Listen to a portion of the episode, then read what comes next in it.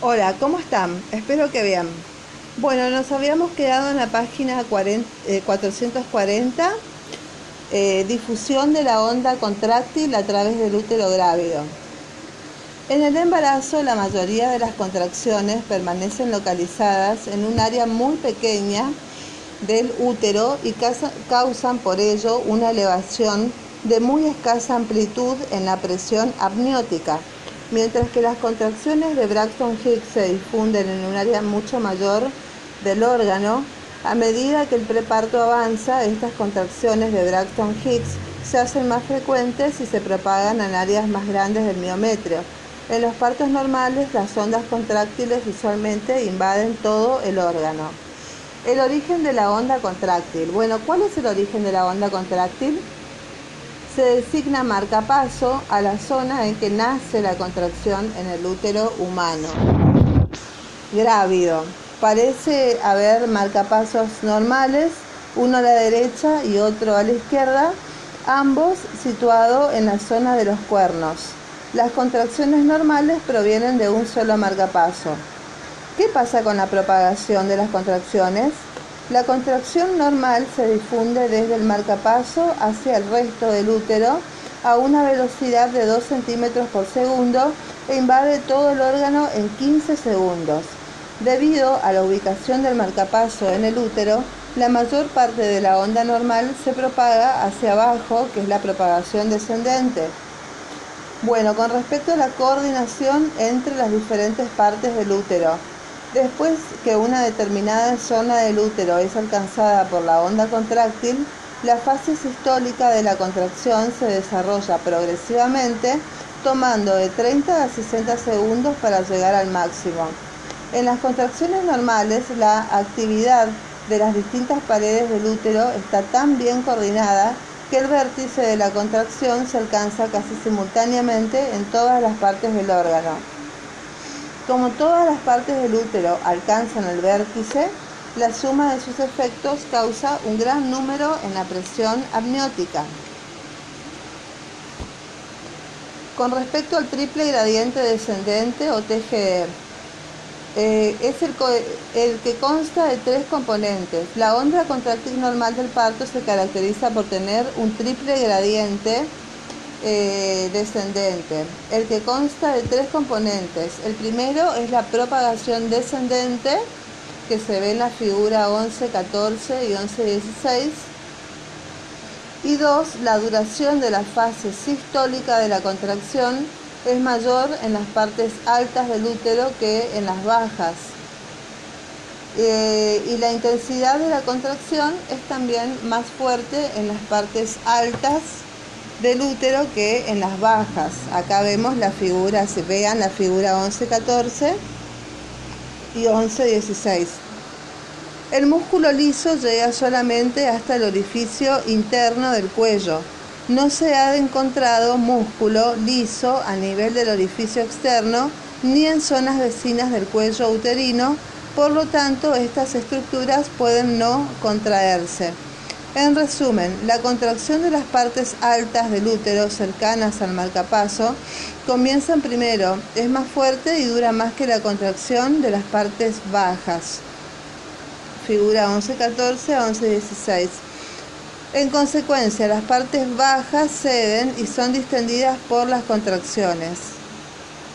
Con respecto a, a, la correlación entre los datos clínicos y los registros de la presión intrauterina, la duración clínica de la contracción es el tiempo que la presión amniótica permanece por encima del umbral de percepción de palpación. Al comienzo del periodo de dilatación, la duración de las contracciones es de 15 perdón, a 20 segundos.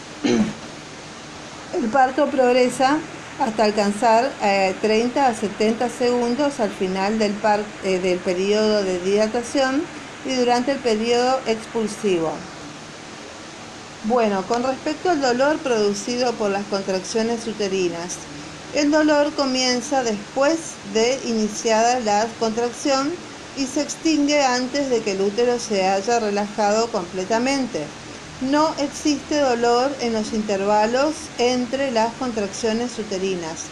En cada mujer el dolor aparece cuando la presión amniótica sube por encima de un cierto nivel, que sería el umbral del dolor, y desaparece cuando la presión cae por debajo del mismo. El valor promedio del umbral del dolor corresponde a una presión amniótica de 25 milímetros de mercurio, o sea 25 milímetros por encima del valor promedio del tono normal, que son 10 milímetros de mercurio. El estado psíquico de la parturienta tiene una gran influencia. La, adecuada educación y preparación psicoprofiláctica, combinada con el apoyo afectivo brindado durante el parto por alguien de confianza de la madre y por quienes atienden el mismo, reducen la sensación dolorosa. La libertad de movimientos y de elegir la posición más cómoda, sentada o de pie o deambulando, etc., cambiándola a voluntad también contribuye a mitigar el dolor y otras molestias durante el parto.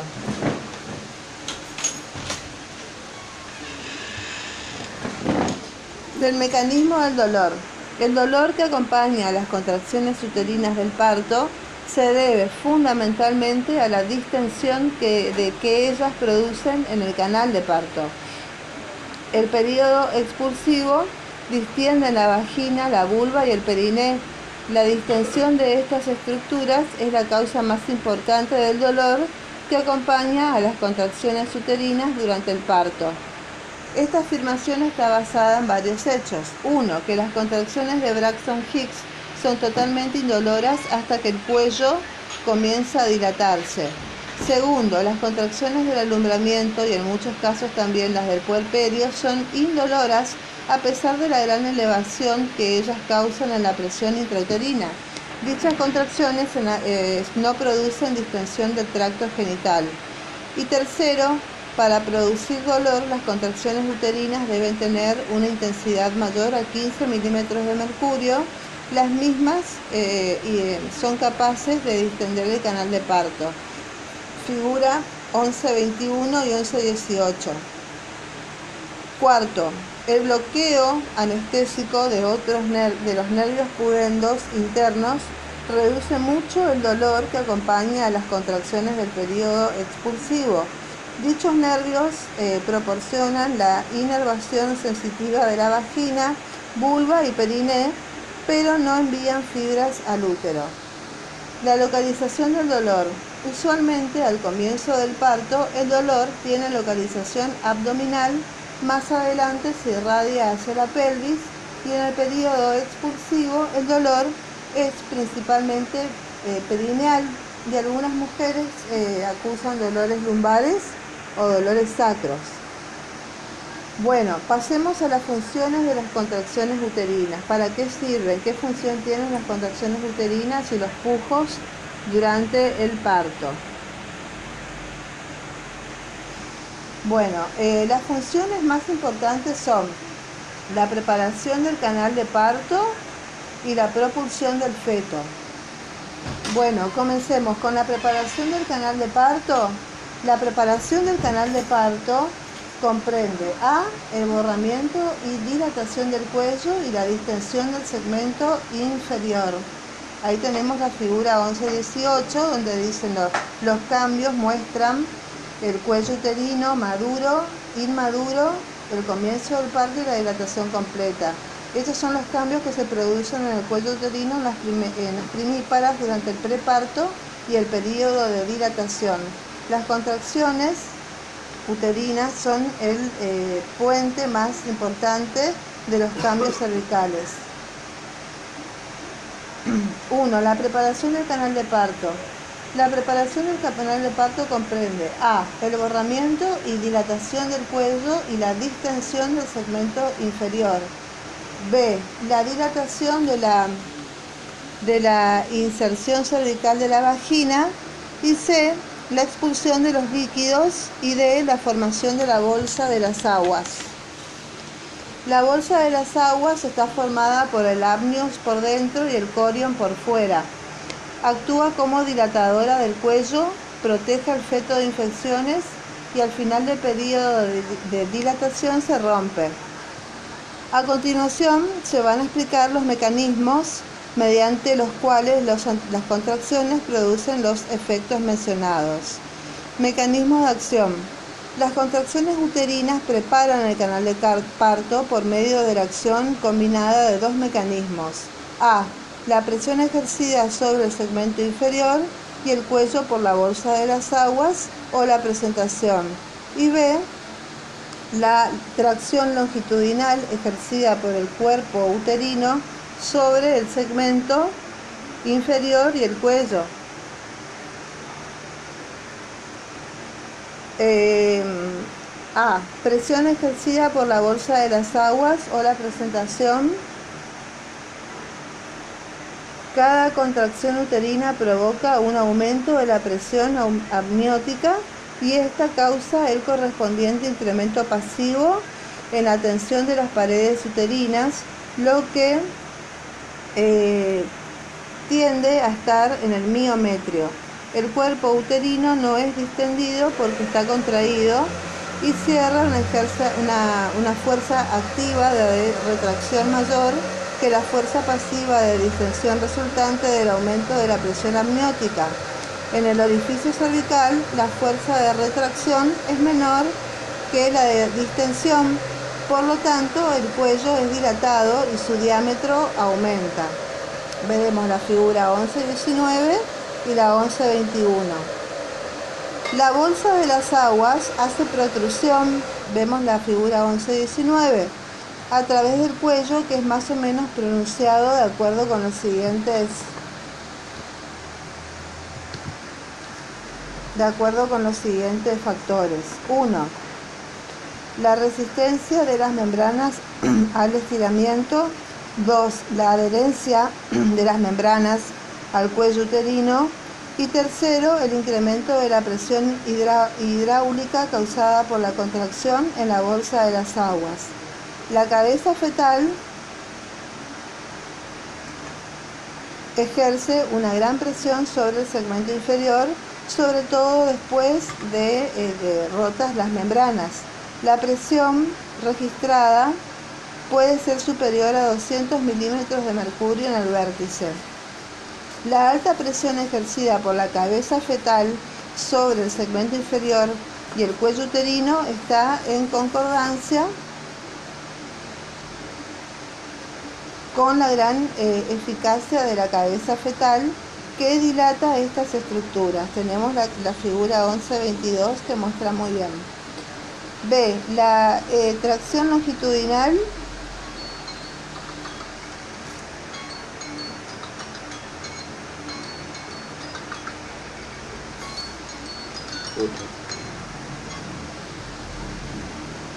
La, extracción longitudinal ejercida por el cuerpo, eh, eh, por el cuerpo uterino, el cuerpo uterino se acorta y ejerce una tracción longitudinal hacia arriba sobre el cuello, eh, causando progresivamente su borramiento y dilatación.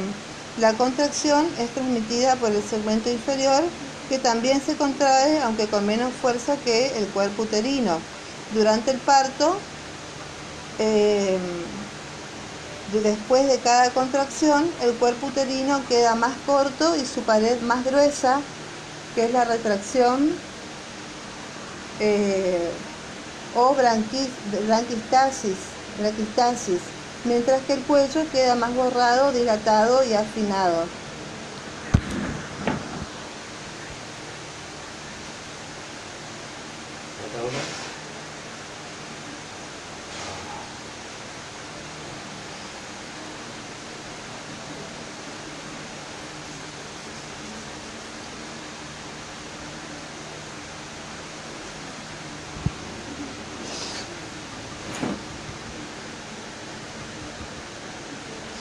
Cada contracción uterina cada contracción uterina normal, bien coordinada, causa un incremento transitorio de 1 a 3 centímetros en el diámetro cervical. El segmento inferior es traccionado hacia arriba, deslizándose sobre la presentación, igual que el cuello. El segmento inferior experimenta una dilatación circular con el consiguiente afinamiento de su espesor. Las características óptimas de las contracciones uterinas durante el parto. La máxima eficiencia para hacer progresar el parto sin causar daño ni a la madre ni al feto se obtiene cuando las contracciones reúnen las siguientes características. 1. Invadir todo el, útero, que se ve en la figura 11-14, y alcanzar el acme de la contracción simultánea en todo el órgano, que es la buena coordinación. 2. Poseer el triple gradiente descendente. A. La propagación descendente de la onda hace que las partes altas del útero comiencen a contraerse primero y traccionen a las ubicadas por debajo de ella. Y B, el gradiente descendente de la onda contráctil hace que la contracción del cuerpo uterino, la más fuerte, dilate al segmento inferior que se contrae más débilmente y al cuello que no se contrae. C. El gradiente desencadenante en la duración de la fase sistólica.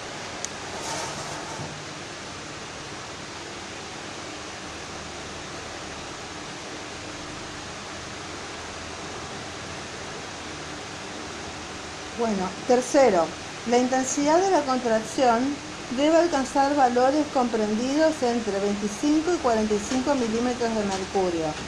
Las contracciones más débiles tienen pocos, eh, poco efecto en el progreso del parto. Las contracciones más fuertes pueden acarrear efectos perjudiciales sobre el canal de parto y el feto.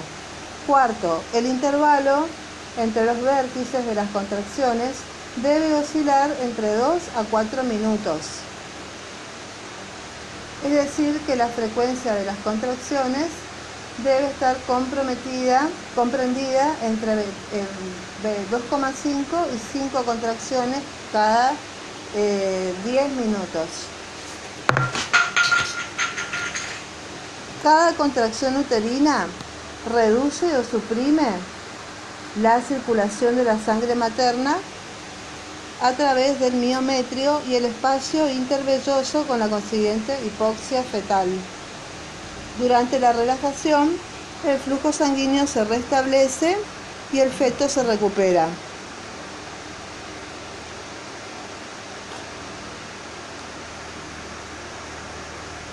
5.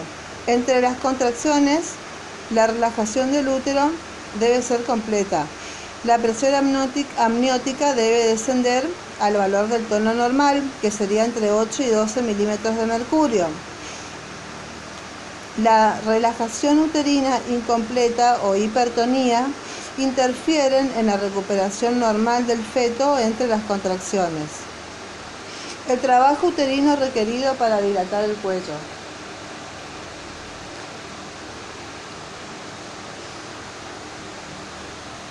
Con respecto al trabajo uterino requerido para dilatar el cuello, el trabajo hecho por el útero en un intervalo de tiempo determinado se mide en milímetros de mercurio, sumando la intensidad de todas las contracciones registradas durante ese periodo. Por ejemplo, para dilatar un cuello de 3 a 10 centímetros se requieren 1500 milímetros de mercurio o sea, 37 contracciones de 40 milímetros de mercurio de intensidad promedio cuando las membranas están rotas. Y vemos la figura 1123, que es interesante, que, dice, eh, que muestra el preparto, el periodo de dilatación y el periodo de expulsión. En esta figura 1123 se ven los cambios producidos durante el preparto y el parto con las presiones intrauterinas en la anatomía eh, funcional del útero y en la posición y altura del feto y presentación. Muy bien, eso es todo por ahora. Eh, nos quedamos en la página 446, eh, propulsión del feto, página 446. Que tengan una buena jornada. Bye bye.